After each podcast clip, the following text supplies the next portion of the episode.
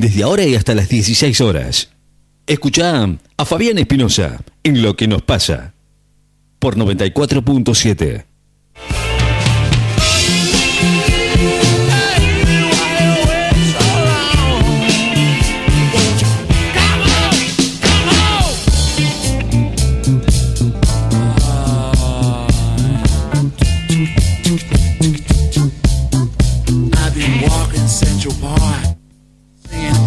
dog, people think I'm crazy. Stuffing on my feet, shuffling to the street, asking people, what's the matter with you, boy?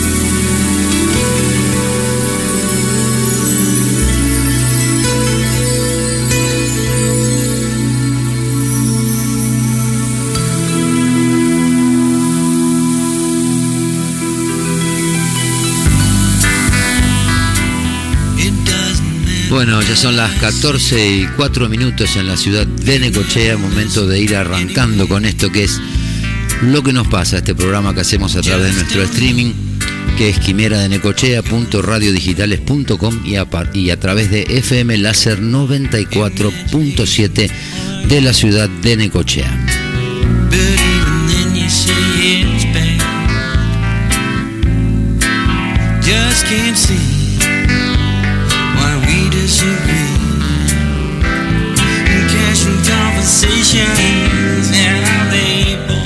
Te cuento que acá estamos con una temperatura de 24 grados, una sensación térmica de 26, vientos del cuadrante nor-noreste a 13 kilómetros por hora y la humedad relativa del ambiente es del 51%. El cielo está total y absolutamente despejado por el momento.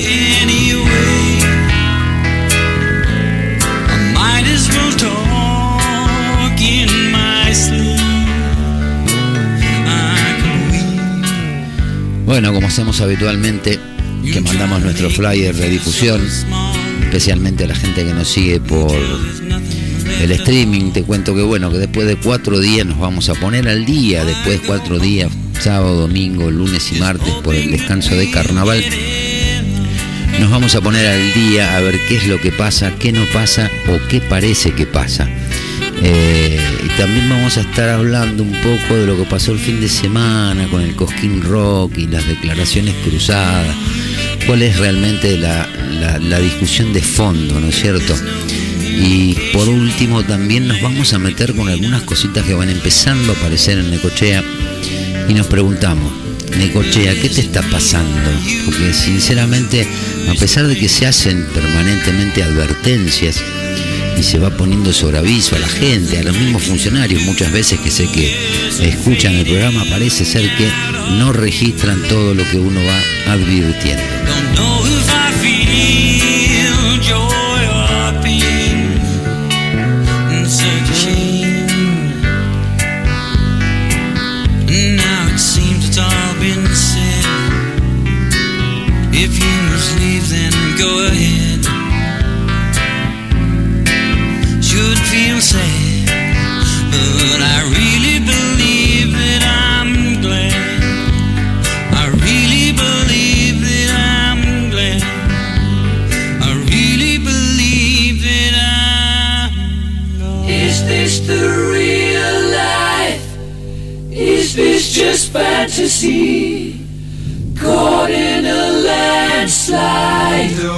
Escape from reality. Open your eyes, look up to the skies and see. I'm just a cool boy, I need no sympathy. Because I'm easy come, easy go little high, little low. Doesn't really matter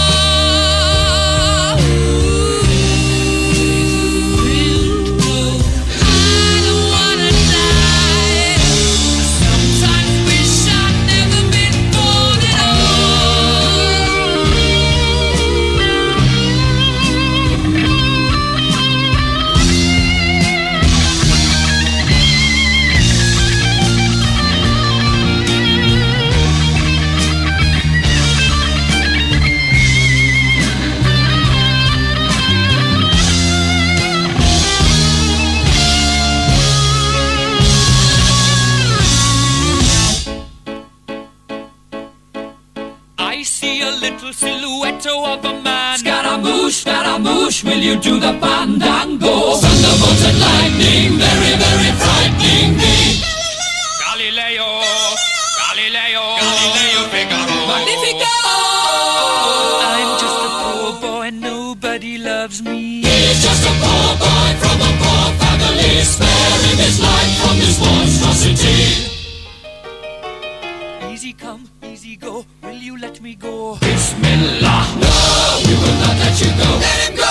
Bismillah, we will not let you go. Let him go!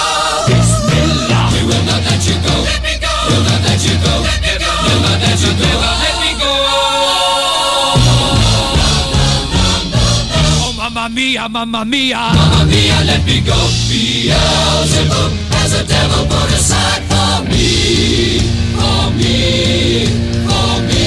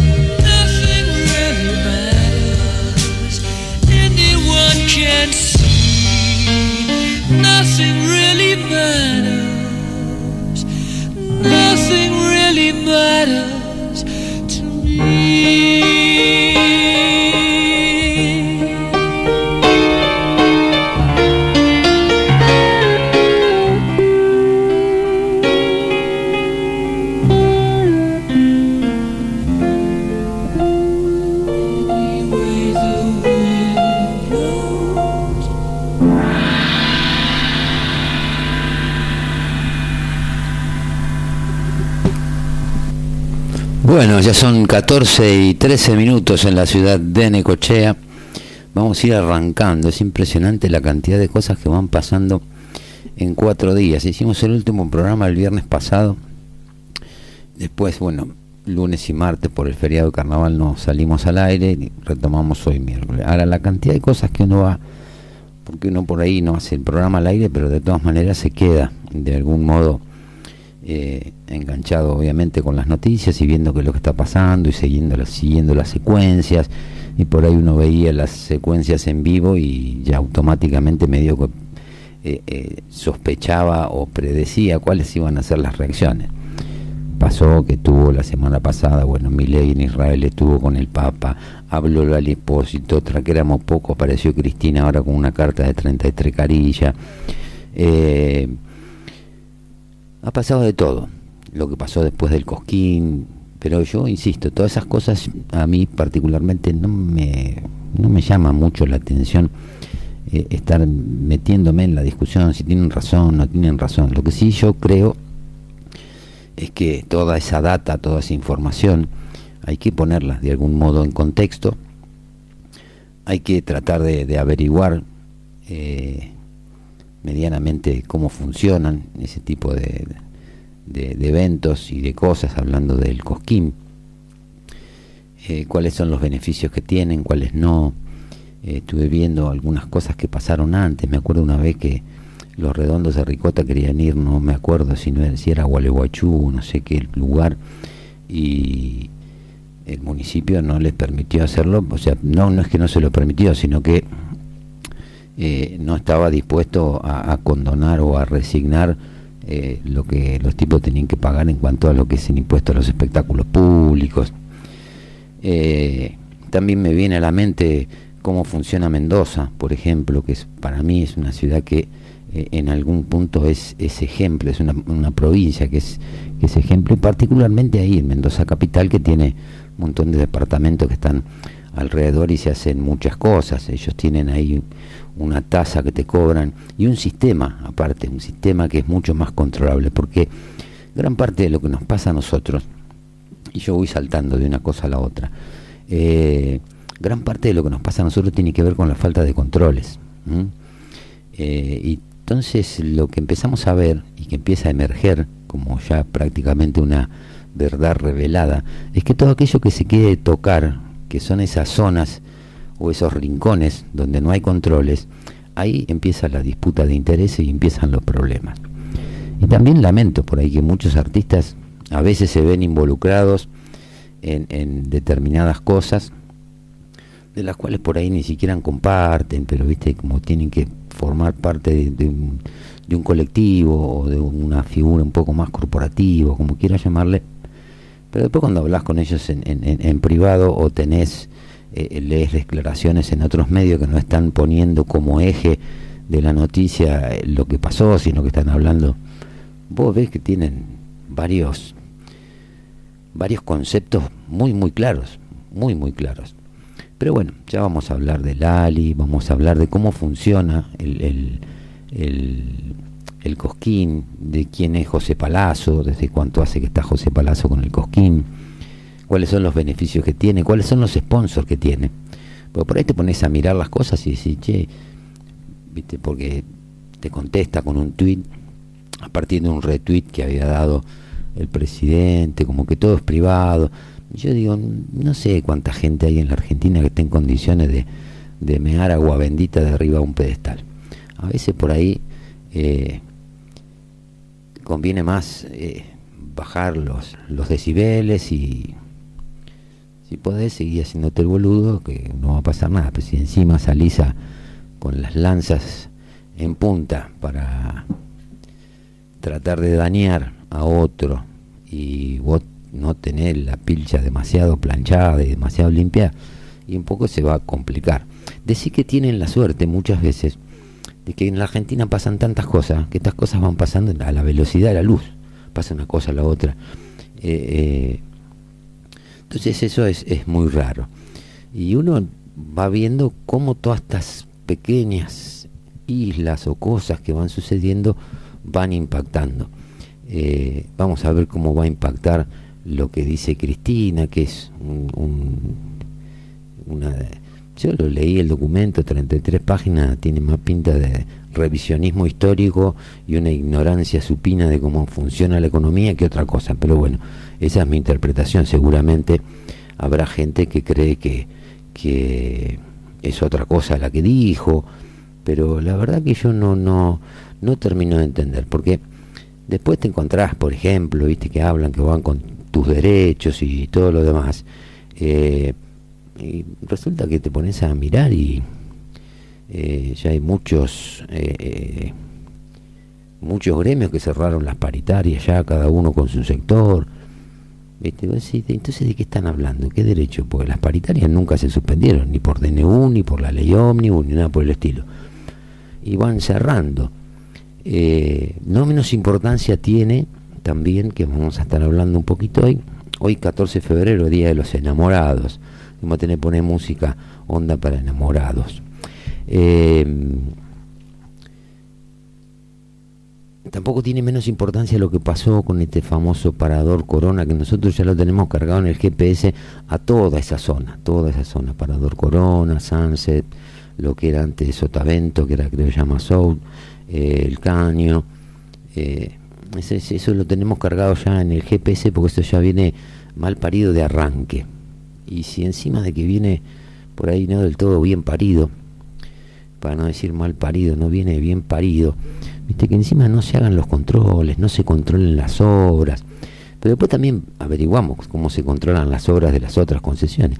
Y te podría decir prácticamente que no existen los controles, todo depende de cuál es la llegada que vos tenés adentro del municipio, por una vía o por la otra, y eso tiene que ver con otra cosa de la que hablamos siempre. Lamentablemente, en el Estado, sea nacional, provincial o municipal, llegamos a la conclusión de que cualquier funcionario, cualquier empleado de cuarto, de cuarta, quinta categoría, se arma una quinta a la sombra del Estado sin ningún tipo de problema. La semana pasada hablábamos del tema del CAN que nadie pone en, tela de juicio.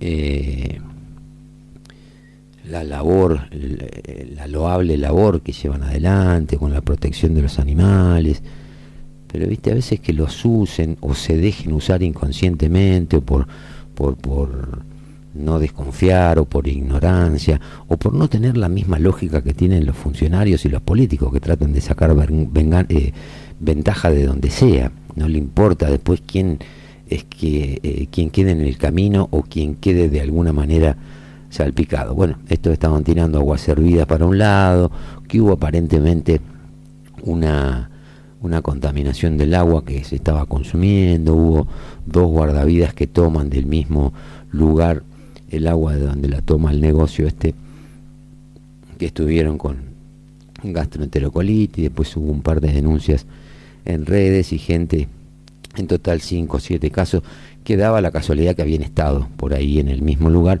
Después me decían hoy a la mañana que también hubo otros casos. Bueno, entonces, si hay otros casos por otro lado, eh, muchachos, controlen el agua, porque las tasas siguen subiendo y el agua parecería ser que cada vez es más difícil poder tomarla. Pero bueno, vamos a ir hablando de todos eso, de todas esas cosas, de quienes cerraron las paritarias, vamos a hablar del tema de las concesiones otra vez un poquito, vamos a hablar un poquito del tema de la cultura y vamos a hablar un poquito de otro tema que está ligado a la cultura, pero que tiene que ver con algo que se denomina el show business, o sea, lo que es las empresas que se dedican a hacer espectáculos para entretenimiento. eso viene de, años. Hay ciertas matrices, ciertos patrones que se repiten y que se utilizan eh, y que están prácticamente ya naturalizados. Pero eh, seguramente eh, lo que hay que discutir es si Lali Espósito es la Gioconda o no es la Gioconda. Yo creo que no es. Eh, ayer, antes de ayer, escuchaba a una diputada que es muy criticada, obviamente, que es esta chica Lemoine, la que está por la libertad avanza. Que con todas estas operaciones que, que, hacen, que se hacen en redes, parece mentira, los medios, los medios nacionales están pendientes de, lo que dicen, están esperando que alguien diga algo en Twitter, o sea, ya la fuente de información, está el nivel de deterioro que tenemos como sociedad, como medio, como todo, que estamos, estamos locos, estamos, estamos traficando eh, palabrerío y, chicanas y de eso te hacen un programa de televisión con grandes estrellas y van los políticos, pero después vos pasás el, la zaranda y te encontrás con que nadie habla de los problemas de la gente. Ahí tenían para resolver el tema de la sube están todavía tratando de resolverlo, ve cómo hacen para que la gente tenga las tarjetas habilitadas el primero de abril. Es responsabilidad del gobierno, de este gobierno, independientemente de que el sistema sirva o no sirva, que se haya utilizado para hacer propaganda, pues no nos olvidemos que sube, hay en algo más que 60 lugares, hay provincias enteras que no tienen la tarjeta sube. Entonces, bueno, ahora tienen que hacerlo para el primero de abril tener la tarjeta registrada, o iba a un kiosco y compraba una tarjeta SUBE, o sea, se desvirtuó de tal manera algo que empezó que era la tarjeta cuando se sacó, era una tarjeta personalizada que vos tenías que ir, la pedías, número de documento, todo después lo sabías y ahí te quedaba toda la información. Como siempre, se empezaron a tejer las hipótesis, ¿no? Que hacen esto porque quieren ver la trazabilidad para seguir la gente para dónde estaba, que si iba a servir para la policía, no iba a servir para... Bueno, todo un montón de pelotudeces que ya estamos acostumbrados, ya son casi como naturales para nosotros, para la gente. Pero no, eh, eh, no se ve mira de solución. Uno ve las estaciones en Buenos Aires, que es donde más se utiliza, la tarjeta sube y son filas y filas y filas y de gente que se queda esperando y después le dicen a las 2 de la tarde o a las 5 de la tarde, listo, no atendemos más y que volver al otro día a las 4 de la mañana. O sea, no se están pudiendo solucionar temas mínimos. Parte de impericia de los que están encargados de eso y parte de impericia sí hay que reconocerlo, no hay que meter la cabeza abajo de, de la tierra para decir no tienen la culpa porque podrían de alguna manera solucionarlo. Pero estamos discutiendo si Milei fue al muro los lamentos, si el Papa eh, lo abrazó no lo abrazó, se dio un beso y todas esas cosas. Y mientras tanto, lo que vemos, lo que a mí me queda como, de algún modo como, como resultado o como conclusión de eso, no le están solucionando el problema a la gente. Hoy, ya a esta altura del partido, si estamos hablando de trazabilidad, que es lo que se está buscando, por eso ahora los subsidios van a ir al, al, que usa la sube y no a las empresas. Hablamos el otro día de las empresas, cuánto, cuántos millones se, se dedican eh, al subsidio de transporte. Cuando uno veía y decía eh, a valores actualizados, cada colectivo hoy estaría recibiendo algo así como un millón y medio de pesos por mes de mínima. Hay 14 mil ah, eh, eh, colectivos en todo el país, dejando afuera el área del AMBA. Entonces, viste, vos empezás a ver los datos y si hay algo que no cierra. Pero esos datos que no cierran son los que nunca se discuten. Acá pasa lo mismo. Yo estuve reunido la Comisión de Transporte. Según la empresa de transporte, eh, su estudio de costo, estudio de costo que nunca fue ni presentado como corresponde, ni se lo creen los concejales, pide que acá tiene que costar 1.300 mangos eh, el subsidio. Yo no me explico cómo un colectivo tiene que costar 1.300 y un remis te lleva por 2.000 pesos de la playa al centro. No lo entiendo, qué sé yo. Por ahí será porque no soy colectivero, pero digo, hay un montón, un montón de curros y de cajas y de guita que se está sacando del Estado porque nada de esto que eh, están hablando, que se habló la semana pasada y se puso bastante sobre el tapete el tema de los fondos fiduciarios, eh, nada de guita que se hace con guita del bolsillo de los políticos. Se generan nuevos impuestos, se destinan partidas de, o, parciales de determinado impuesto para darle la autonomía y darle los fondos a este fondo fiduciario. O sea, nadie inventa nada, nadie pone plata de su bolsillo para bancar la parada. Pero bueno, así estamos, en un país donde parecería ser que hay un loco con una motosierra que le quiere quitar los derechos a todo el mundo, a todo, a todo el mundo le quiere quitar los derechos eh, y si te haces el loco parece que te va a matar. Y por el otro lado tenemos eh, un grupo de carmelitas descalzas eh, que se debate entre la vida y la muerte para salvarle la vida a los argentinos. Y después un gran grupo de constitucionalistas, eh, legisladores, abogados, un montón de gente que de pronto, de pronto se convirtieron en ángeles, ángeles que defienden, siguen hablando de defender el pueblo, la gente, se arrogan, se arrogan la, la, la representación y no me parece a mí, sinceramente, no me parece que eso esté pasando realmente. Es todo un juego para los medios. Conozco los medios, sé más o menos cómo funcionan. Eh, no es una cosa que me puedan haber contado o que yo esté sospechando. Pero digo, la discusión ya van más de 60 días de gobierno. Eh, no han podido prácticamente arrancar a hacer las cosas que quieren hacer y de pronto en esto yo suscribo la lectura que hace por ahí el oficialismo. ¿eh? De pronto quedaron todos de alguna manera expuestos como custodios de determinadas cajas. Pero bueno, ya nos vamos a ir metiendo. Vamos con uno más de, de Queen y después uno de Brian May y seguimos con el programa.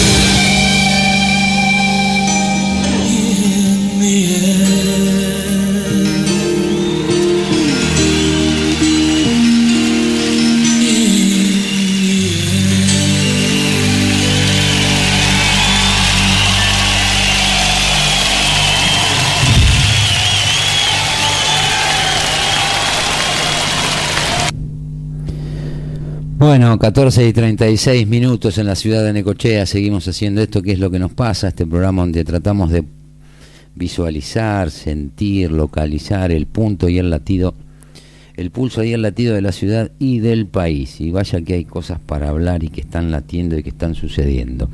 Mientras te cuento que en Necochea seguimos con una temperatura de 24 grados, una térmica de 26 y los vientos siguen del cuadrante nor-noreste a 15 kilómetros por hora.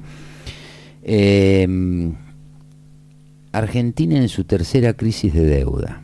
Así encabeza la nota, el escrito, el mensaje, el coso este que hizo doña Cristina Fernández. Eh, tomar capitales a préstamo para reemplazar los capitales destruidos por la crisis no es remediar la, la pobreza, sino agravarla.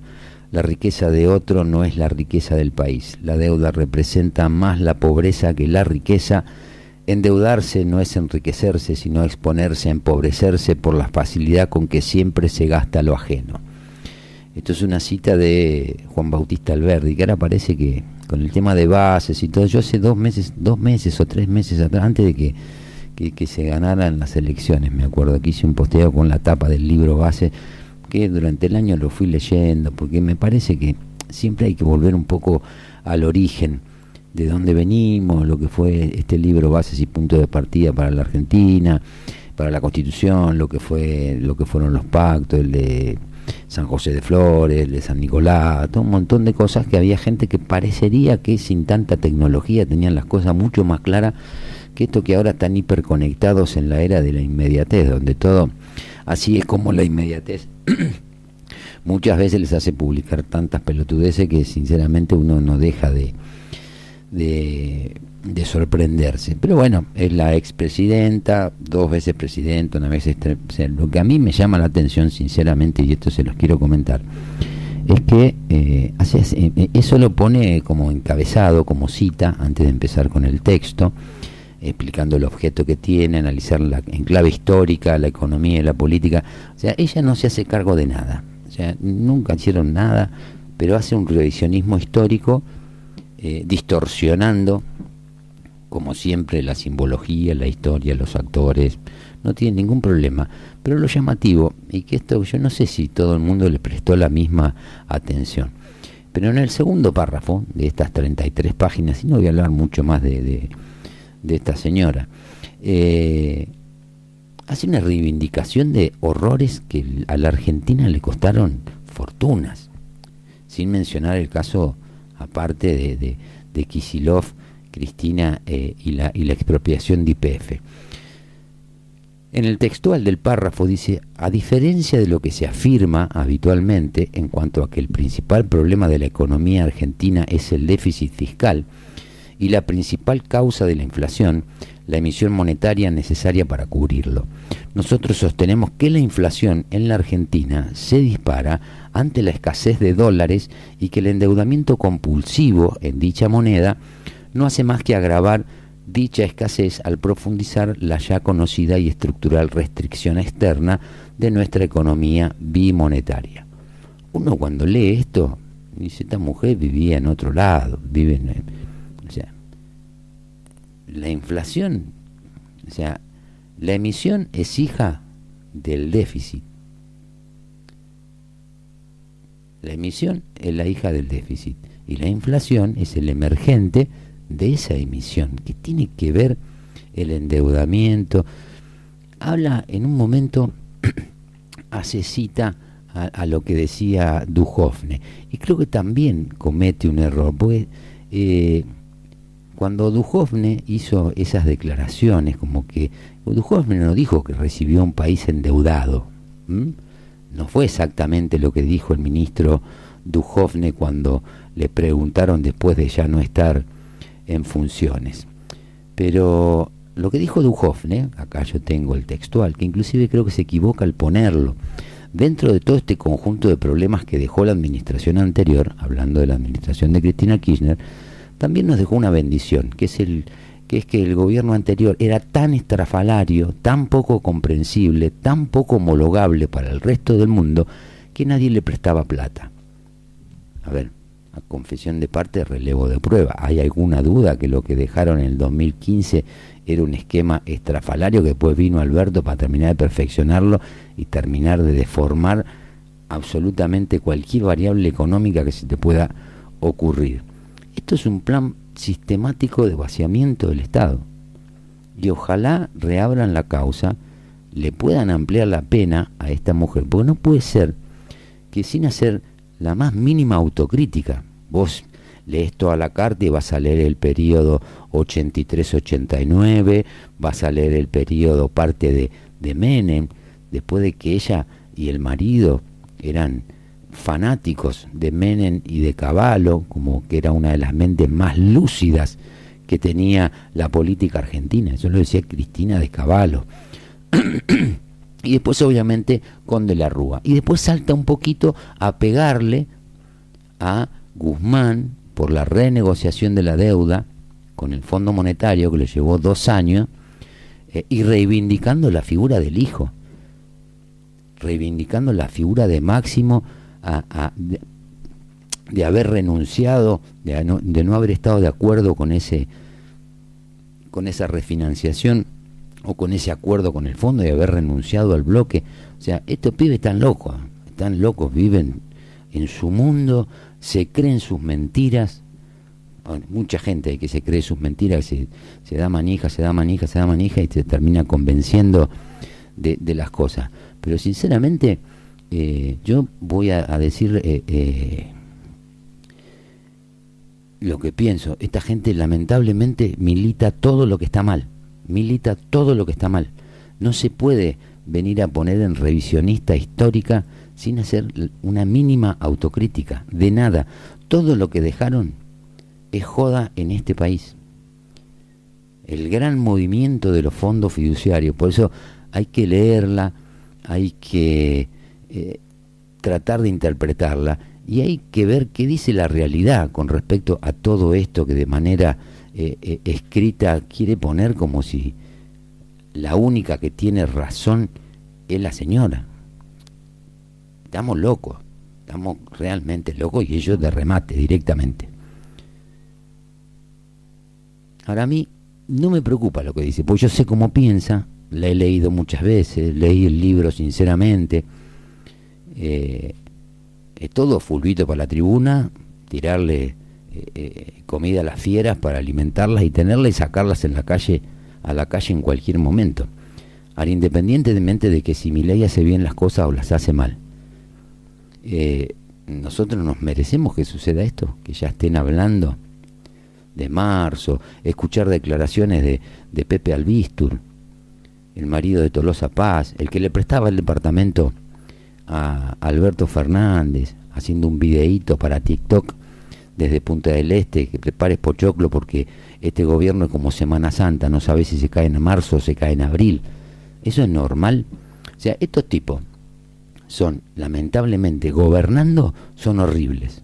El peronismo hablo. Son horribles. Y como oposición son siniestros. Entonces es muy difícil.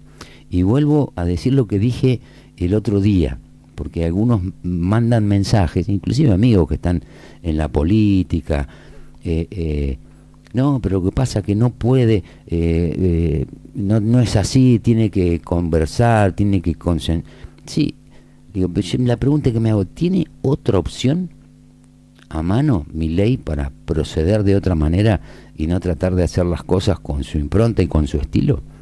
En una conversación, en una negociación, como la que ellos llaman, y que ahora la buscan todos.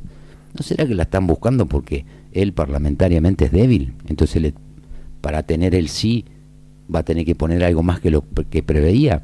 ¿No es mejor que queden todos expuestos de alguna manera? Porque en las redes, en Twitter, en todas las pelotudeces que usan, lo, preocupante de eso es, no es que la usen, pues yo la uso, la usa todo el mundo, pero estos tipos son funcionarios, están en funciones, diputados, senadores, del Ejecutivo, gente de la justicia, o sea, que el tema es que están gestionando a, través de eso. Entonces tiran una bombita por un lado, ven que reacciona y salen para otro. Pero la pregunta que yo me hago es mi ley. Y me gustaría que me contesten. Eh, ley está en condiciones de tener otra actitud? ¿Qué pensás? Ahora resulta ser que Leopoldo Moró le habla a los radicales. Es de loco. O sea, si todos están tratando de exponerlo, con lo que dice Moró, también él está queriendo exponerlos a los radicales que a su vez expone mi ley. Pero él los quiere exponer para llevárselo para su lado. Y lo que mi ley propone es tan descabellado, tan difícil de probar que es así. Yo creo que no. Pero bueno, es lo que tenemos. Y así sigue la carta. Eh, sinceramente no, no, no, no entiendo. Esta señora, o sea, lo único que me queda en claro es que eh, tardó 33, es que tardó lo que tardó en escribir 33 carillas para decir lo que ya todos sabemos, eh, como piensa, eh, pero bueno, qué sé yo, son cosas que, que, que uno llama la atención. No creo que esto lo haya escrito y lo haya publicado. Esto lo vienen laburando ya desde hace más de 30 días en el Instituto Patria, ahí con, con Berbisky y con toda la runfla esa que está metida adentro, que en parte también lo financia el Estado, eso. Eso, la Casa Patria Grande, Néstor Kirchner, ahí tiene que cortar. Eh, pero bueno, qué sé yo, tenemos que, que, que empezar a tomar conciencia y empezar a, a ver realmente cómo actúan estos personajes siniestros que tiene la política argentina. Porque no es joda, no es joda porque si no empezamos a solucionar los problemas realmente y no lo empezamos a, focalizar, eh, vamos a estar en problemas. Que tipos como Moró, los senadores de la UCR tienen la llave para que se caiga el DNU de mi ley, porque están con el tema de la, la bicameral. El tipo este subió hace 60 días. Tiene el DNU trabado en dos partes, uno tiene que ver con el tema laboral, el otro lo tiene trabado con el tema del aumento de las prepagas, y después la ley que obviamente terminaron retirándola después de que la querían desguazar de tal manera que le iba a dar, le iban a dar una tapa y adentro un cuaderno para escribir en blanco porque no quedaba nada por cómo venía la, la votación. Esto lo, lo, hablamos la semana pasada y te dije, diputado por diputado, quiénes habían acordado y quiénes terminaron votando en contra. Eh, esto es lo que dice Moró, sus 13 senadores son decisivos, remarcó el diputado de Unión por la Patria quien argumentó que la norma del Ejecutivo eliminó la ley de alquileres y provocó actualizaciones trimestrales, mensuales y hasta pago en dólares. Esto, lo que tiene para decir Moró, tiene que ver con la ley de alquileres. Mientras yo le cuento a Moró que por lo menos en Capital Federal y Gran Buenos Aires, desde que está el DNU, la oferta de propiedades aumentó casi en un 213%.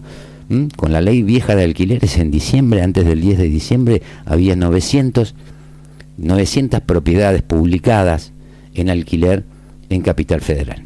Ahora ya hay más de 2.000. Y los precios, le guste o no le guste a Moró, se van acomodando.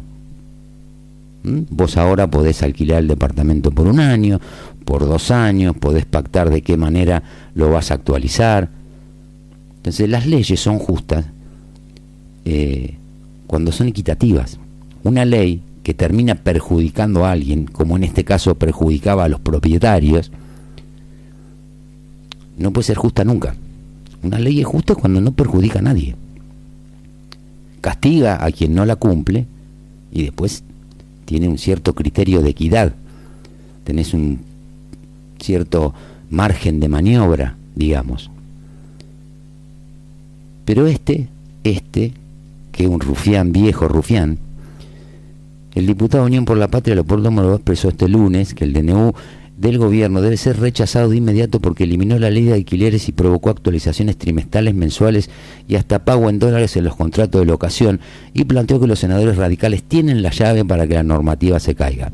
A ver, el DNU aplica desde el momento que entra en vigencia para adelante. Los contratos anteriores siguen por la vieja legislación No es que el tipo que estaba con un contrato antes que era la vieja ley de alquileres que vos eh, eh, actualizabas una vez al año por un índice que siempre te daba eh, más bajo que lo que era la inflación. Esos contratos siguen manteniendo el status quo que tenían, eso no se toca. Esto para los nuevos contratos que se firman a partir de que entrara en vigencia el DNU. Pero así tenés que ver cómo mienten. Y no hay otra manera de darle interpretación o lectura. La Unión Cívica Radical tiene la llave para que el DNU que desbasta la vida, la producción y el trabajo de los argentinos se caiga. Sus 13 senadores son decisivos. Para, Monó, para Moró, que tiene sus orígenes en el radicalismo y que los perdió ya hace rato, se debe terminar con el pretexto de que si el Partido Centenario se opone al decreto significaría ir detrás del kirchnerismo. Sí, Moró, significa ir detrás del kirchnerismo porque en octubre, cuando fueron las elecciones, la consigna era clara, era continuidad o cambio. Esas fueron las elecciones, con tres candidatos. La cuarta no existía, Breckman.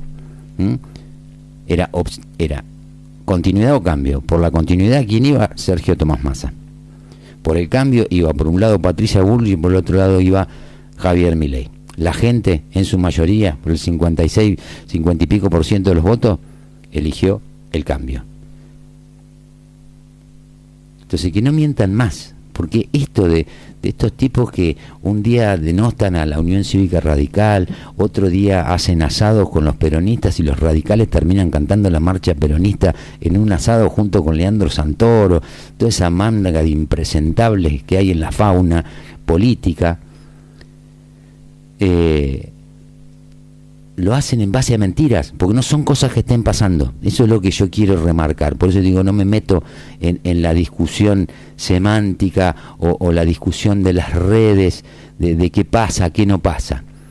Eh, tenemos que empezar a ser un poco maduros. Siempre les digo lo mismo, tenemos que empezar de algún modo a, a, ver las cosas que realmente pasan y no porque esto...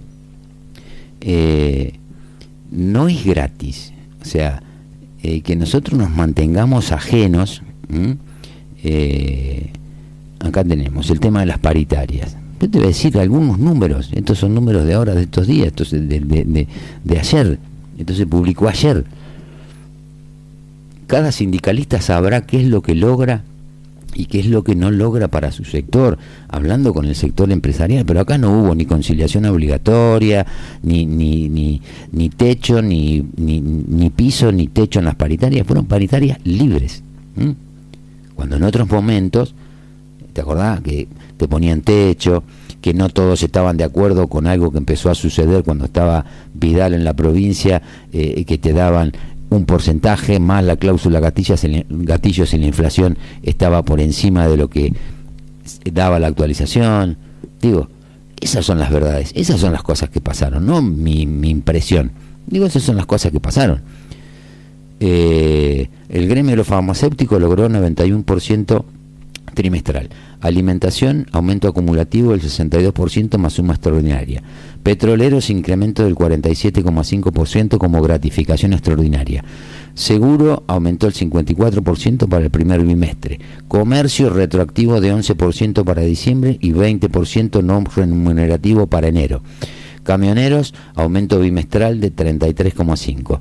Plásticos, incremento del 25% en enero y bono adicional. Los bancarios, aumento retroactivo del 23,2% para diciembre y un adicional del 20% para enero. Esmata, eh, para las automotrices 38,85 para enero y febrero. La UOM metalúrgico incremento del 25,5 para enero. La UTA transporte incremento sustancial en el básico y beneficios adicionales. Trabajadores de carga y descarga aumento del 51% para el trimestre. Sanidad suma fija no remunerativa y otras disposiciones. Pasteleros incremento no remunerativo para enero. Perfumistas aumento del 20% para diciembre y 15 para enero. UPCN-ATE, aumento acá, acá tenés la mayoría de lo que están en la provincia de Buenos Aires, aumento del 16% para enero. ¿Viste ese Kisilov que viene y te caga carterazo y se hace el valiente y reparte bono y dice que va a ser patacón y todas esas pelotudeces? Esto está pasando, esto pasó. Paritarias libres, abiertas entre las partes, las, las cámaras empresarias del sector, los sindicalistas. Digo, ¿dónde está que te, quitan, que te quitan la libertad, que te dicen la patria no se vende, vienen por tus derechos? No, macho, los sindicalistas se tendrán que poner a laburar, como se pone a laburar cualquier hijo del vecino, que tiene que resolver una situación. Tendrá que, que, que cooperar, que coordinar, que conciliar con la parte empresarial, ver cuál es la realidad del sector, pero no pueden pretender tampoco. Y las paritarias no son para nada, para nada eh, despreciables en relación a, esta, a estos dos meses de gestión, porque el quilombo del atraso en los salarios lo tienen de los cuatro años anteriores, no de ahora. Los salarios están atrasados y perdieron un 40% de poder adquisitivo durante el 2023 gracias a las genialidades de Cristina, que ahora escribe carta de 33 páginas, eh, Sergio Tomás Massa y Alberto Fernández. Que Alberto Fernández está rascándose el higo en España, eh, Sergio Massa está escribiendo un libro, no sé qué va a poner en el libro, seguro va a ser crítica a todo el mundo, y Cristina escribe cartas que las publica en Twitter. O sea, esos tipos están cuestionando todo y no solo que lo están cuestionando, porque no, no me preocuparía que lo cuestionen, me preocupa que lo obturen. No le quieren dar la posibilidad a la gente de vivir en un país que puede ser mejor al que tenemos. Y esa es la realidad. No, ya no admite más lectura y el que quiera seguir eh, consumiendo relato, y bueno, allá él que lo siga consumiendo y se quiere quedar como un pelotudo gritando consigna en el medio de Plaza de Mayo, que no tienen el más mínimo asidero ni resisten el menor análisis, y esto lo ves en el pulso, viste que nosotros hablamos siempre del pulso. Fíjate lo que le pasa a los canales oficialistas de, del kirchnerismo, C5N, América. Muchas veces van a querer levantar testimonio y le sale el tiro por la culata. La gente quiere el cambio. Aunque la gente no haga quilombo, no salga a cacerolear, pero la van a obligar a terminar a salir para que estos cuatro gatos locos en algún momento se dejen de pensar que son los portadores de la verdad revelada y que le quieren cambiar la vida a la gente. Pues sabes qué, en 20 años, en 20 años eh, no se la pudieron cambiar y casi que te diría que se la empeoraron. Pero bueno, vamos al corte de las tres con un poco de música y de Elton John.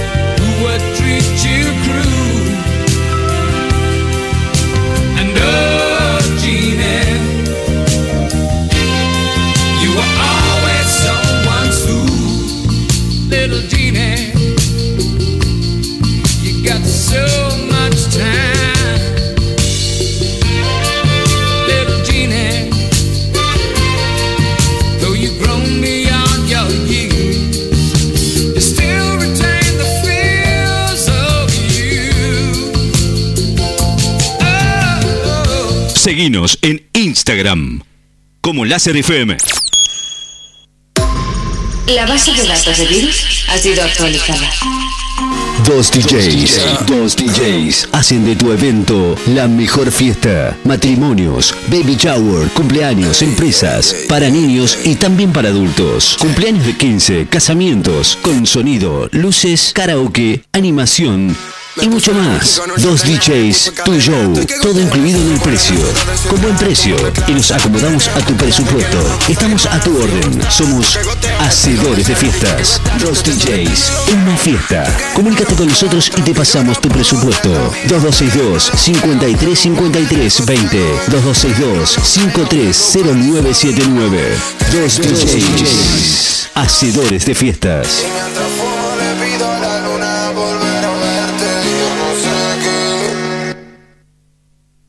Estás escuchando a Fabián Espinosa en Lo que nos pasa, de 14 a 16 horas, solo por Láser FM 94.7.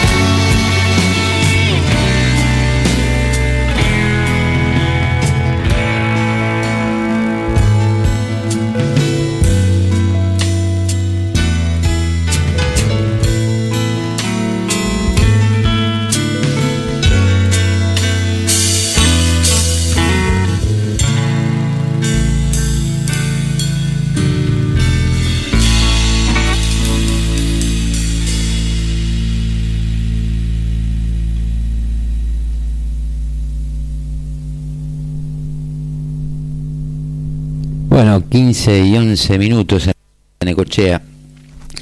Eh, ayer se, se dio a conocer la noticia, inclusive con imágenes y todo, del tema este relacionado con el parador Corona, que aparentemente están tirando aguas hervidas a la zona del parque y que hubo algunos problemitas con el tema del agua, el agua corriente, el agua con el que utilizan y hubo algún algún temita o algunos casos de gastroenterología, inclusive con dos con dos guardavidas que se proveen de agua del mismo lugar, o sea, del mismo pozo, de la misma conexión.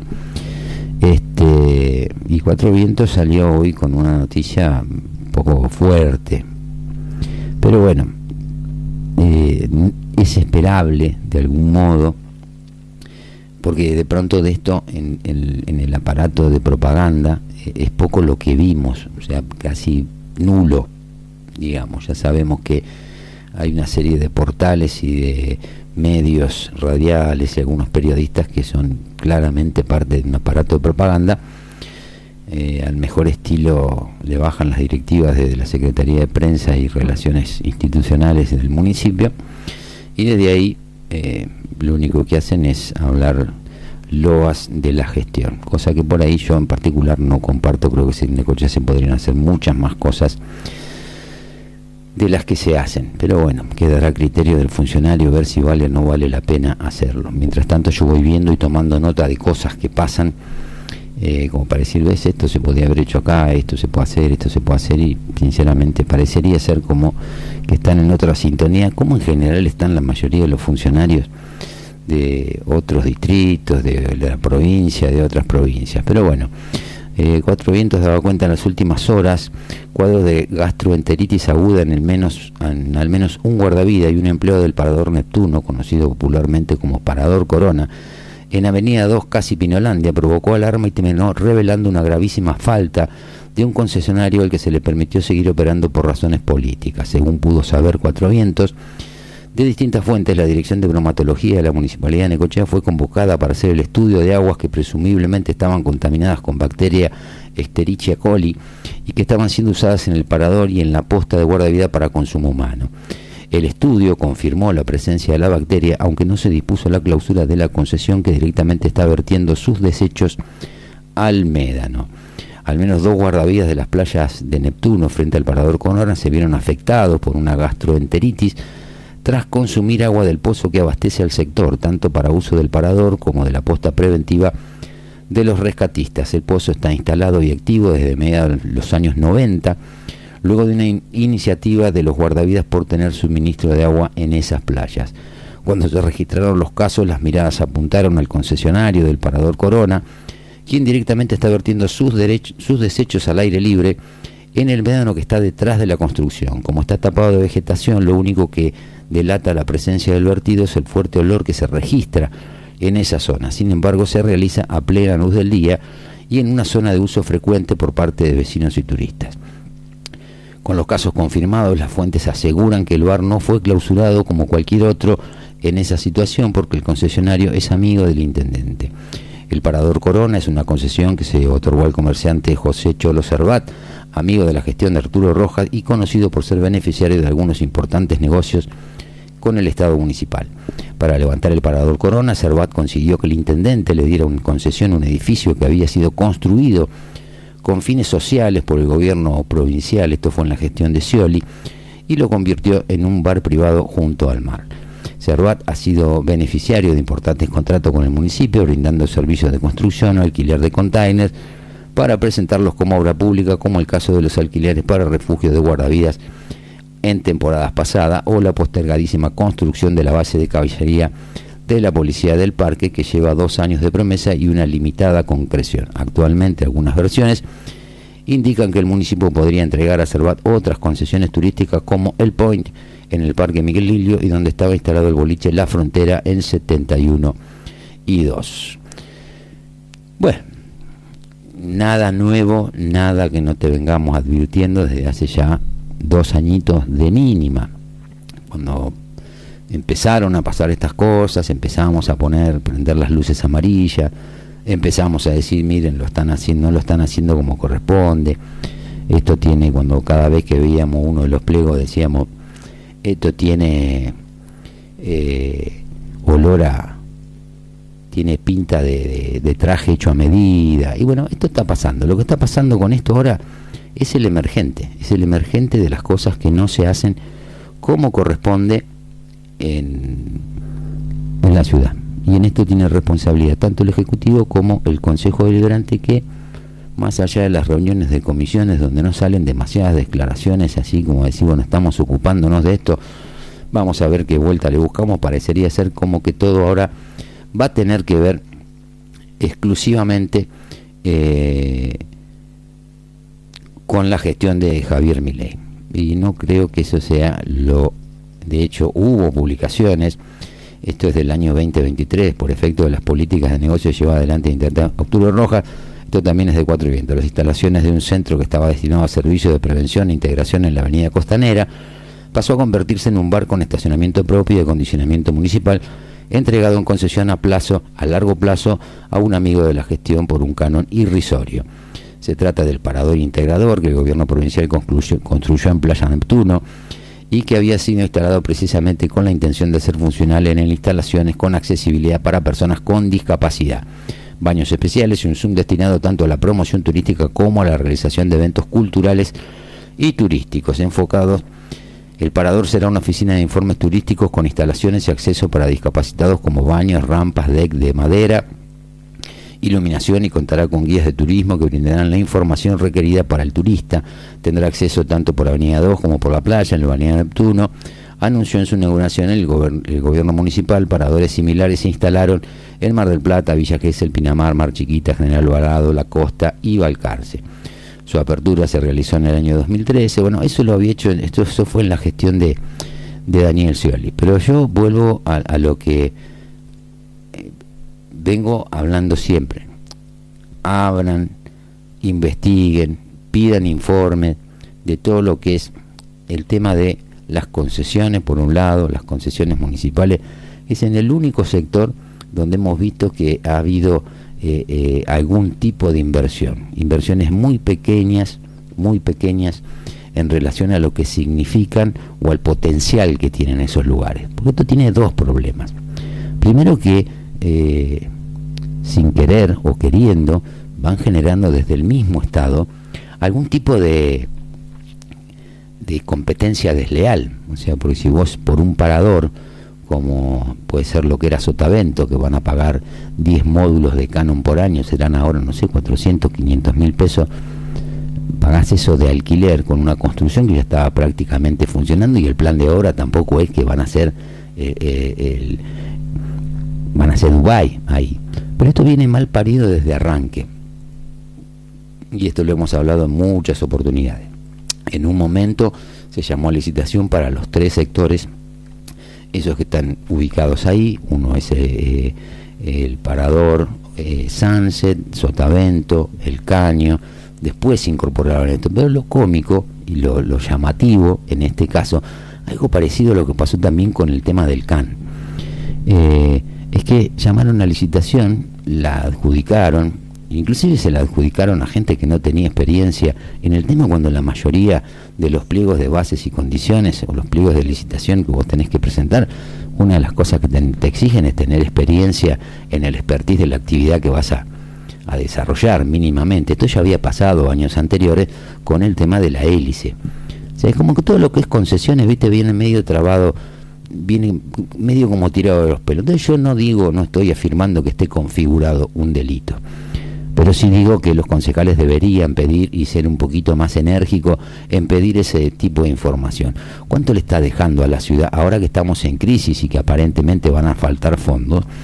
Eh, ¿Cuánto le están dejando realmente? Obviamente que esas concesiones ya están adjudicadas en la medida que cumplan con el plan de obra. Eh, no va a haber ninguna razón para que esa concesión se caiga. Y son concesiones que tienen a 25 años con opción a 7 años más. Y son opciones que tienen de punta a punta en 32 años con un plan de obras de cuánto, ponerle 100 millones de pesos, vamos a ponerle una locura, vamos a ponerle 100 millones de pesos. Y tienen cuatro años de gracia para empezar a pagar el canon, viste, andá y preguntarle al tipo que alquila un negocio en el centro o en el diagonal, que pone, viste, si te dan el, se llenaría de negocio de la ciudad, pero no funciona así, no funciona así. Estos son negocios que tienen que ver con los privilegiados, o con los privilegios, y que es una matriz que se viene de alguna manera repitiendo y se viene instalando en este sistema que ya está colapsado. Esa matriz tiene tres patas. La primera la discrecionalidad, la segunda la corrupción y la tercera es la impunidad. En este caso, si esto fuera, como el periódico Cuatro Vientos dice, eh, eso hasta tanto no hagan las modificaciones que debería estar clausurado. Eso debería ser parte de la impunidad, digamos, o sea, se están cometiendo una infracción, no tienen que pagar ningún costo, pueden seguir trabajando tranquilamente. Obviamente que si esto lo pones a, debate y te vas a debatir al aparato de propaganda, te van a salir con la pelotudez de la necochea del sí, la necochea del no. No estamos cuidando lo nuestro, se están apropiando de a poquito. Y esto es una tendencia que se viene dando eh, permanentemente. Cuando los, cuando los políticos o los candidatos llegan a la función pública, confunden ser los administradores del Estado a ser los dueños del Estado. Ahí toda esta parte, toda esta parte, digamos, desde la 79, 77 hasta la 71, eso quedó tierra de nadie. Vos te pensás que no van a armar algún negocito, pero también pensás si ese no es un lugar, un buen lugar para empezar a hacer cosas realmente importantes. Abrir el juego, llamar a una licitación nacional, internacional, para distintos proyectos que tengan que ver no sé, con la gastronomía, con lo comercial, y con actividades deportivas, con lo que se te ocurra. Hoy está prácticamente abandonado. Está la subida y la bajada de las camionetas, de las 4x4, pero no se hace mucho. Eso cuando está tanto tiempo así, termina en las manos de algún amigo del poder. Como terminan otro montón de concesiones que si vos te pones a averiguar punto por punto lo que pagan de canon, lo que pagan de canon te digo, concesiones municipales, que si yo tenés desde los balnearios, estas tres que te, que te menciono, te puedo decir la parrillita La Posta, eh, te puedo decir un montón. Eh, los Pinos, todas esas cosas, hay Caramagui, todos esos lugares son todas concesiones municipales, que están en lugares privilegiados y no parecería ser que en realidad estén pagando de canon lo que pagaría cualquier persona en un lugar privilegiado con eso, pero lo que pagaría en un mercado o en una ciudad donde las cosas son ley pareja para todos. Entonces, bueno, ahí tenemos un montón de áreas concesionadas de la municipalidad que podrían servir para desarrollar un montón de actividades, para potenciar las actividades comerciales y para recaudar en función del beneficio que van a obtener, y sin embargo no se hace. Quedan ya prácticamente enajenados del, del, municipio porque no dispone de esas, de esas concesiones hasta dentro de 30 años, abarcando no solo que se exceden en la administración, yo creo que eso es algo que tendrían que ir reviendo de qué manera, salvo determinados servicios que tienen más plazo de amortización, si vos me decís, bueno, agarras un campo que es de la municipalidad, van a hacer un, parque eólico, van a hacer una fábrica o lo que sea, eh, concesionarlo por 30 años, pero tienen que hacer una acá no, invierten nada, acá compran cuatro sombrillas eh, tres sillas de paja y, salimos a la cancha. Y después comparar los números y con lo que me quiere, con lo que cobran tres sombrillas, pagan el canon de todo el año. Y encima después vienen los subconcesionarios que terminan alquilando para el kiosco, para la proveeduría o para el bar del balneario o del parador. Y pagan ellos, le pagan al concesionario, le pagan prácticamente lo mismo que el concesionario paga por todo el complejo por todo un año.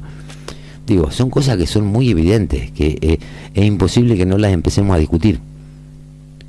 Pues si quieren que Necochea, o si queremos que Necochea eh, empiece a salir a flote, tenemos que empezar a ser una ciudad amigable, pero amigable con la inversión. Porque si no nos entretienen con títulos pelotudos, viste, con lo de la maltería, con esto, con el otro. Que hay que ver qué puede pasar. Pues la maltería no va a venir a instalarse acá para hacer Malta. Yo, por lo que tengo entendido, tiene más que ver con el acopio de cebada. Y si linkeas un poquito la información, vamos a ver qué pasa con el tema de terminal que queden. Bueno, hay un montón de cuestiones para ver que no son las que te encuentran, las que te cuentan en la mayoría de los medios que lo único que hacen es propaganda oficial. Entonces, tenemos que abrir los ojos, porque todas estas cosas van en detrimento de decir, bueno, eh, eh, si uno tuviera que definir el status quo de la ciudad, y dice, bueno, estamos los que estamos acá y tratamos de, cada uno trata de rebuscársela como pueden, pero olvídate que vengan inversiones serias, la última inversión seria, y así medio como entre comillas, porque trajo un quilombo de comunal, fue lo de lo de sitio cero que tampoco se hizo como corresponde, con una licitación. Mirá, en un mundo donde está todo el mundo necesitando alimentos, mirá si no va a ser una licitación hacer un elevador en un puerto, uno de los puertos más baratos en este momento del país, no van a venir a presentarse 5, 6, 7, 10 empresas. No es normal, no podemos ser tan tontos y encima estar asistiendo permanentemente a licitaciones para concesiones municipales o concesiones de tierras nacionales como fue esto de, de sitio cero, eh, viendo que se presenta un solo oferente o dos a lo sumo. Eh, bueno, eso es lo que le está poniendo la pata, la pata a, a- a- a la ciudad. No hay inversores y los inversores locales, la gente de acá que podría hacer una inversión, no quiere entrar en ese juego. Entonces, ¿quiénes quedan? Quedan los vivos. Bueno, sí, lo agarro yo, total, sí.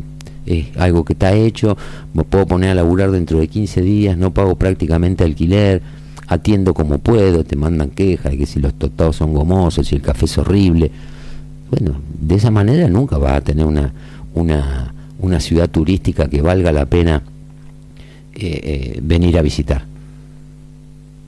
No hacemos nada, porque están en otra sintonía, están buscando otro tipo de cosas.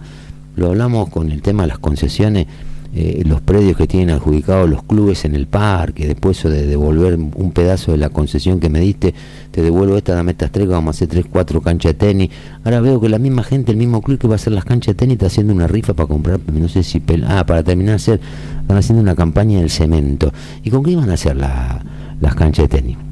Había un filántropo que, que ponía la guita eh, para el club y los chicos iban a o había un inversionista que de la única manera que puede entrar a esos lugares y hacerse de esas tres hectáreas es a través de alguna eh, asociación civil y después termina haciendo todo el negocio, no solo el negocio de la cancha de tenis, donde te vas a tener que hacer socio del club, vas a tener que pagar el turno como pagas en todos lados, y después te ponen la confitería, un salón de usos múltiples que después se usa para fiesta, en un lugar privilegiado, como es el parque. Entonces, así funciona. Sea, yo, esto no es opinión, funciona así. Podemos discutir si tenemos las pruebas necesarias para que, como digo siempre, yo no sé si se configura un delito. Sí lo que digo, estamos cansados de ver cuestiones que son irregulares y que están plagadas de legalidad ese parador integrador que tenía que ver con la discapacidad, lo vuelan a la mierda, ponen un bar y resulta que somos una ciudad que estamos entre las que más inclusión tenemos. ¿Qué, qué- ¿A quién le quieren vender ese, ese, ese cuento? Lo mismo que con lo de las transparencias, por presentar el, el presupuesto, por presentar la rendición de cuenta y la, la fiscal impositiva en tiempo, ya te convierte en un municipio transparente. Eso es todo para la gilada, eso es todo fulbito para la tribuna. Vayan y fíjense cómo funcionan otras ciudades, cómo en algunas ciudades sí funcionan los mecanismos de control. Lo hablábamos el otro día, hace un tiempo, va, con el tema de San Cayetano, cuando se hizo la venta de los terrenos en la zona del balneario de San Cayetano. Fue, se hizo la subasta, fue un montón de gente, subasta pública, a viva voz. Los fondos que se obtuvieron de esos terrenos quedaron como fondos afectados para hacer eh, obras de servicio para darle a la zona. Eso es transparencia. Transparencia no es que me, me presentes tres, cuatro papelitos eh, eh, en tiempo y forma. El tema es lo que dicen los papelitos. Y yo he entrado a los papelitos, a lo que dicen los, los papelitos. Y me llama mucho la atención a veces que los concejales no sean un poquito, por lo menos ante el hecho consumado, porque parecería ser que en el único momento que se habla de cómo se hace la administración de los fondos de la, de la municipalidad, parecería ser que en el único momento son los dos o tres días esos que tienen que aprobar o no la, la rendición de cuentas. Entonces la podés observar, le pueden hacer algún tipo de, de, comentario, pues ya sabés que te cagaron el año pasado, no esperés hasta el año que viene a quejarte en el mismo momento, empezá a controlar desde ahora qué es lo que están haciendo, cómo reasignan partidas de un lado para el otro, las ponen en el presupuesto. O sea, eso no es transparencia, eso es habilidad. Pero, como digo siempre, viste, cada vez que eh, eh, salen estos temas, yo digo, mira, una vez que te descubrieron el truco, se termina la magia. Eso es lo que yo lo que yo entiendo. Y acá no somos ni transparentes, ni somos amigables, ni somos nada de eso. Por lo único que Necochea es amigable, porque en una ciudad donde hacen negocio los amigos, los amigos del poder, del poder de turno y del poder que sea. Es otra realidad, que nosotros no la queramos asumir, no la queramos ventilar, eh, no la queramos ver, pero la realidad es esa, no, no te estoy inventando absolutamente nada. Las concesiones amplían los lugares, no sé hasta qué punto tendrán hechas las obras que dijeron que tenían que hacer, pues generalmente las concesiones sobre la playa incluyen siempre una bajada pública, baños públicos, de mínima, exigen eso como obras a realizar por el concesionario. Y vos que la gente se queja de que no tiene bajada pública, que le tiran una, un cacho de cinta de una cinta transportadora. Y está bien, sí, cumplió. Entonces, si, si los, los pliegos son tan genéricos que, que admiten tantas interpretaciones, y bueno, por ahí cuando se ponen a hacer los pliegos tienen que ponerse un poquito más pillos y ser un poquito más exigentes. Porque si no, no me queda otra que pensar, decir, ¿cómo le van a dar esto eh, si no pueden hacer esto? Que fue lo que pasó, por ejemplo, con el CAN. En noviembre le dan, publicado en el boletín oficial, los tres predios, el de la Avenida 2 entre 75 y 77, creo que entre 73 y 77, el del para el, el de que está ahí en la zona del caño y el de atrás del casino. Ahí específicamente dice que se lo cede al CAN a título gratuito por esta temporada y por la que viene. Eh, que el CAN puede tercerizar la logística para la explotación, todo lo demás. Y después salen y dicen que no lo pueden explotar y que hacen un acuerdo con una empresa, que casualmente la misma empresa que es concesionaria de uno de esos de esas tres concesiones. La gente se queja del servicio, que no te no se hacen responsable de nada y siguen recaudando una luquita y media por pera cada vez que entra un autito. No puedes entrar con el auto. La paran a la gente si vos decís, bueno, quiero entrar para ver el mar desde acá, no podés, tenés que pagar el estacionamiento. La, en- entre la parte de South y la parte que va a, a Sunset para la otra salida, a un puente de unos troncos que está cerrado, ¿cómo es?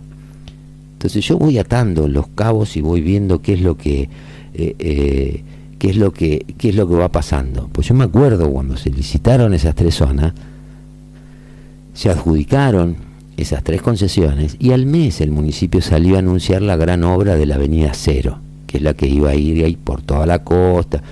¿Cómo es la cosa? Te están dando una... Y vos no estás... Si vos ya sabés que vas a, invertir en obra pública, eso no debería modificar un poco el valor del canon sabiendo que vas a tener una mejora que te la van a pagar los, los, todos los contribuyentes de la ciudad que fuese eso una distracción, una agachada. Entonces no se enojen cuando uno piense mal. Empiecen a preocuparse por hacer las cosas bien. Entonces nadie se va a quejar, nadie va a sospechar, pero insisto, ley orgánica de las municipalidades, el tema de la ley de, estabilidad del empleo público en la Argentina, hay un montón de leyes que las tienen que cambiar. En este escenario, olvídate que eso suceda. Pero si no empiezan a marcar de cerca específicamente los concejales y sobre todo aquellos que son concejales de la oposición entran en la gilada de- de querer tirar algún titulito para hacerse los picantes y después todo sigue igual, Necochea está condenada al fracaso, pero de una manera increíble. Lo lamentable es que esto pasa en una ciudad donde hay mucha gente, donde que a través de determinadas instituciones hace un montón de cosas por la ciudad y no recibe prácticamente ni una gran cantidad de ayuda, lo hace con la solidaridad de la gente. Mientras tanto, los señores funcionarios y los amigos de los políticos se nos cagan de risa en la cara, hacen lo que le parece y después a llorar a la llorería. Vamos con un poquito de Madonna.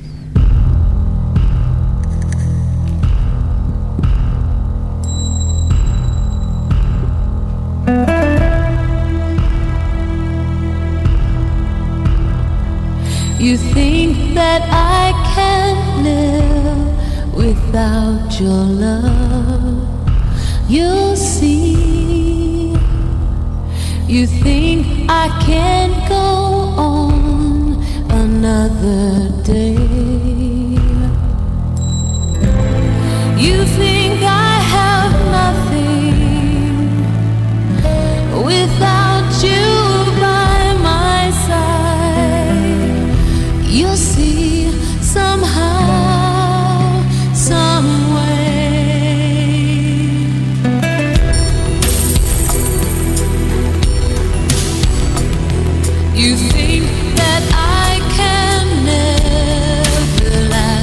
again.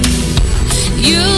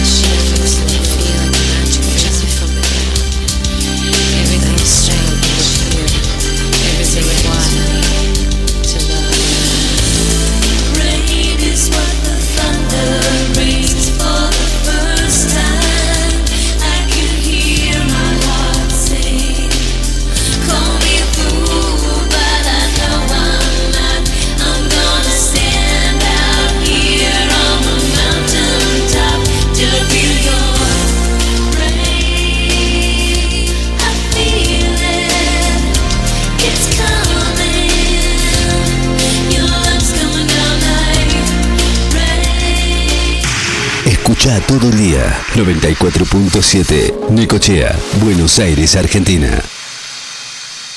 Seguinos en Instagram como Láser FM. Verano. Escucha los clásicos. Escucha música electrónica. Y escuchás más música las 24 horas. Todo el verano. En NEC Electrónica no solo reparamos, sino que además tenemos el servicio técnico que vos necesitas. En comunicaciones, instalaciones especializadas en radio, antenas, mediciones e instalaciones. Reparamos equipos de FM y además con la garantía de siempre. Consultanos. Acércate a nuestra página en Facebook como NEC Electrónica. Seguinos en Twitter como Láser FM. Bienvenidos al verano 24. 24 horas de buena música. Verano 24 por Láser FM 94.7. Estás escuchando a Fabián Espinosa en lo que nos pasa de 14 a 16 horas, solo por Láser FM 94.7.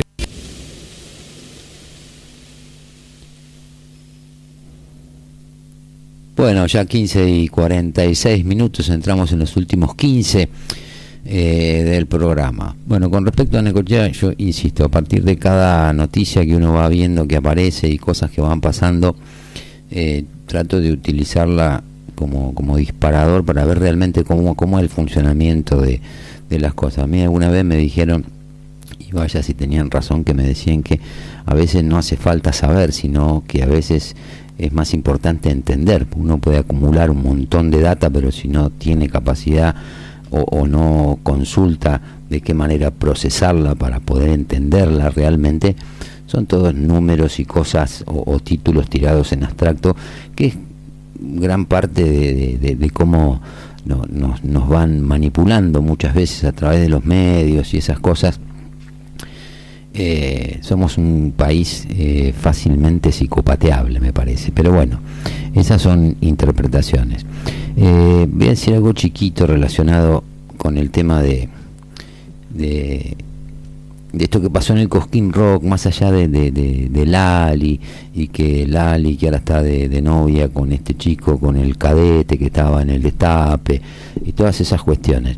Eh, yo te voy a decir más o menos, el, el Cosquín Rock, eh, obviamente que se hace eh, en gran parte con aporte de capital privado, con sponsors privados, pero también hay sponsors estatales. De hecho, IPF fue uno de los sponsors del Cosquín 2024, guita que pusieron ya el año pasado, allá por el mes de septiembre, octubre del año pasado.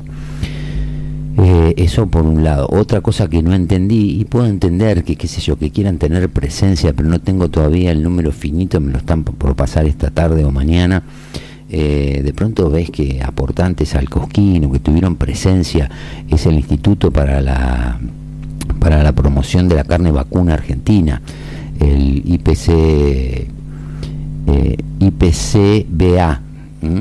Que también ese es un fondo que, los fondos que obtiene ese fondo que es específicamente para eh, mejoras y algunas cuestiones de investigación y de genética y de promoción de la carne argentina se supone que en el mundo pues no es que tengan un plan de acción para que la gente consuma más carne vacuna acá en la Argentina pero de pronto te aparece como eh, eh, auspiciante eh, y ese fondo viene de, de dos tasas, o sea, de dos impuestos que se cobran, uno que tiene que ver con las vacas que se mandan al matadero y otro que se man- que se paga, que pagan los frigoríficos por la por, por los animales eh, faenados, más un monto fijo por bueno, digo, guita de los contribuyentes que yo no sé si el ganadero en realidad está queriendo que esa guita se gaste en el Cosquín Rock. Por el otro lado, a la misma confesión del mismo Jorge Palazzo, que es el, el titular de, de la marca Cosquín Rock, eh, tiene una exención de ingresos brutos, ya eso ahí estamos hablando de una cifra misionaria. Y yo creo también, y esto lo digo con total y absoluto conocimiento, que si uno tuviera que pagar todos los tributos que tiene que pagar para ese tipo de festivales, yo te pongo un caso y te digo los lugares que ya los vamos a averiguar, a ver cómo es el manejo administrativo y cómo es el manejo de las facturas, y las facturas tienen que ver exactamente con lo que se presenta en el show y todo un montón de cuestiones. Vos cuando haces un espectáculo que pones tickets a la venta, eh, tenés que pagar el 21%, o sea, el que recibe la plata, el ticket a vos te cuesta 100 mil pesos. Bueno, el organizador, el productor, el promotor o como quiera llamarle, a eso le tiene que bajar el 21% del IVA, le tiene que bajar el 12% de Sadaic, le tiene que bajar el 8% de eh, Adicapif, porque muchos de los cantantes eh, utilizan aparte de música para ambientar el predio mientras no están las bandas tocando, eh, muchos de los cantantes utilizan pistas para cantar y tienen que pagar Argentores porque muchos bailan y hacen coreografía, entonces eso te corresponde a Argentores.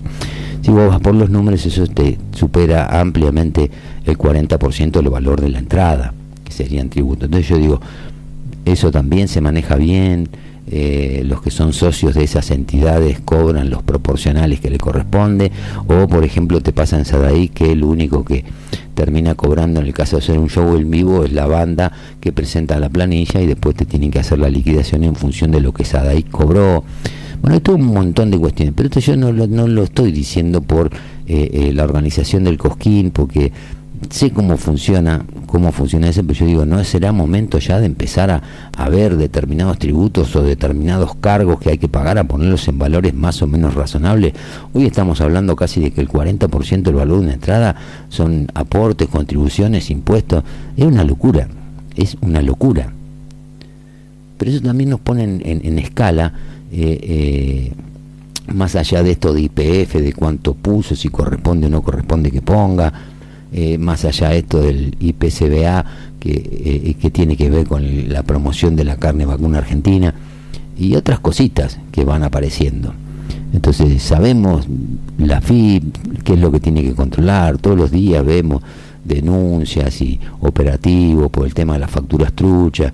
Digo, en- la Argentina está todo medio como podrido, pero lo digo en serio, o sea, nada funciona, nada fluye naturalmente. Entonces el cambio hay que hacerlo de raíz, no no no hay no puede haber gradualismo en esas matrices que están paradas en esas tres patas que tienen que ver con la discrecionalidad, la corrupción y la impunidad y mucho menos tolerar que vengan tipos a, hablarnos desde de arriba un pedestal, viste, como si me daran agua bendita. Eso no lo tenemos que permitir nosotros. Porque después cuando uno se va metiendo en los números, tratando de entender de alguna manera cómo funciona el Estado, el problema de los fondos fiduciarios, que fue el otro de los temas que se planteó durante todo este fin de semana y a partir de los cuales se detectó que había una cierta animosidad a voltear la ley, más allá de que después te bueno, pero la parte que venía de la fórmula jubilatoria, sí, perfecto, pero me la está, me, está pasando para el cuarto a los- eh, al, al segundo artículo, eh, yo no tengo estabilidad y no tengo seguridad de que la cosa vaya a salir medianamente como yo pretendo que salga. Y si me vas a dar algo que no es ni parecido a lo que yo pretendía, ¿para qué lo quiero? Lo retiro. Ahí yo creo que de alguna manera estuvo bien. Más allá que después hablen de la impericia de los legisladores, la libertad avanza, que les falta experiencia. Esas son discusiones de, de café, pero en lo, en lo concreto eso es lo que pasó. Eh, los fondos fiduciarios. Estaba mirando, por ejemplo, los ingresos de los fondos durante el año 2023. De los 29 fondos que tenemos, Fondo del Desarrollo Provincial, 2.923 millones de pesos. Fondo para la vivienda social, 9.900 millones de pesos. Infraestructura regional, 17.800. De Fondo Fiduciario de Capital Social, 227 millones de pesos. Promoción Ciencia y Tecnología, 885 millones de pesos. Fondo Fiduciario para el Transporte Eléctrico Federal, 5.803 millones de pesos. Sistema de Infraestructura del Transporte, ahí donde van parte de los subsidios todas esas cosas, 441 mil millones de mango. Eh, Fondo de Infraestructura Hídrica 33.495, el FONSE 828, el FONDEP 123.500 millones, el Fondo para la Recuperación de la Actividad Ovina 870 millones, consumo, Fondo para el Consumo Residencial de Gas 85 mil millones, Fondo para el Refinanciamiento Hipotecario 100 1.222 millones, eh, Fondo para los Consumidores de Gas del Gran La Plata, 98.447 eh, millones. Fondo de, las, Fondo de Seguridad Aeroportuaria, 1.113 millones. Fondo Fiduciario para Procrear, 17.963. ¿Cuánto hace no se hace una casa por Procrear? Eh, Fondagro, mil millones. Cobertura Universal de Salud, 20 millones. Fondo de Energías Renovables, 923 millones. Fondo Fiduciario Servicio Universal, Argentina Digital, 18.475. Andá a fijarte dónde tenés conectividad y dónde no tenés conectividad. Esto va por afuera de lo que después se, se, se, se- se- asigna presupuestariamente. Estos son fondos. Eh, el FODIS, el, el Fondo de Garantía, eh, el Fondo para el Mantenimiento de la Red de Autopistas y Rutas, 1.094 millones, el FOGAR, el Fondo de Garantía, 128 mil millones de mango, asistencia directa a las víctimas de trata, 28 millones de pesos, FOBosque, 28 millones de pesos tienen un fondo fiduciario eh, y después el Ministerio de la Mujer llegó a tener más empleados, más gente trabajando en el Ministerio de la Mujer con cuatro años de antigüedad que lo que tenía el Ministerio de Seguridad. Eh, el tema de los bosques, 8.500 millones de mango. Integración sociourbana, 58.100 millones de mango. Promoción de economía de conocimiento, 2.200 millones. Fondo Nacional de Manejo de Fuego, 10.208 millones. Fíjate lo que pasó en el sur hace unos días nomás. Fondo Nacional de Emergencia, 100.000 pesos. Eh, cosas que tienen estos fondos que yo insisto, no creo que haya que eh, eliminarlos, ¿sí? hay que empezar a financiarlos de otra manera y empezar a controlarlo, porque ni las universidades, ni los fondos fiduciarios, las cuentas pasan por el Congreso. Es guita que recaudan de algún lado y que la manejan con un nivel de discrecionalidad increíble. Y uno ve números, si con esto, solamente si con, porque esto tenemos un, aparte de esto, aparte del fondo, por ejemplo, del manejo de bosques y de todas esas esas cuestiones que tiene nada más que un presupuesto según el, eh, los ingresos calculados para el 2023 de 8.500 millones, aparte tenemos el Ministerio de Medio Ambiente y Sustentabilidad y no sé qué zaraza, que ahí estaba en un momento, estaba el pibete eh, La Roque, no, el otro Cabandier, ¿viste? y vos fíjate lo que pasó y decís, ¿y qué están haciendo con la guita? Acá lo que se está primero, se está tratando de priorizar es sacar un montón de fondos que no están dando ningún tipo de prestación, se están chupando un montón de guita de las arcas del Estado y lo están utilizando como caja política. Después habrá que dejar con los aportes voluntarios de quienes estén interesados en que ese fondo exista, que pueden ser industriales, empresarios, lo que vos quieras, pero esto se tiene que terminar. Esto de los fondos representa casi dos puntos y medio del PBI. De esos cinco que tienen que cortar, dos y medio son estos. Traeme acciones concretas que estas cosas hayan ligado. Cuando entras a mirar, por ejemplo, en detalle el FOGAR, el fondo de garantía, que era para las pymes, para pedir crédito y todo lo demás, empezás a encontrar cada nombre, empezás a encontrar cada monto y empezás a encontrar una, eh, una lista de incobrables que te caes de espalda. Entonces, esto es realidad, esto no es relato, esto es lo que está pasando. Entonces, si queremos hablar de, lo que interpreta cada uno o cómo cada uno acomoda el dato para su conveniencia, como hizo Cristina en su hoja, de, en su carta de 33 páginas, todo bien. Pero bueno, ojalá que esto, que ahora que está Santiago Peña, el presidente de Paraguay, Carlos, vos que estás allá, eh, se le contagie algo.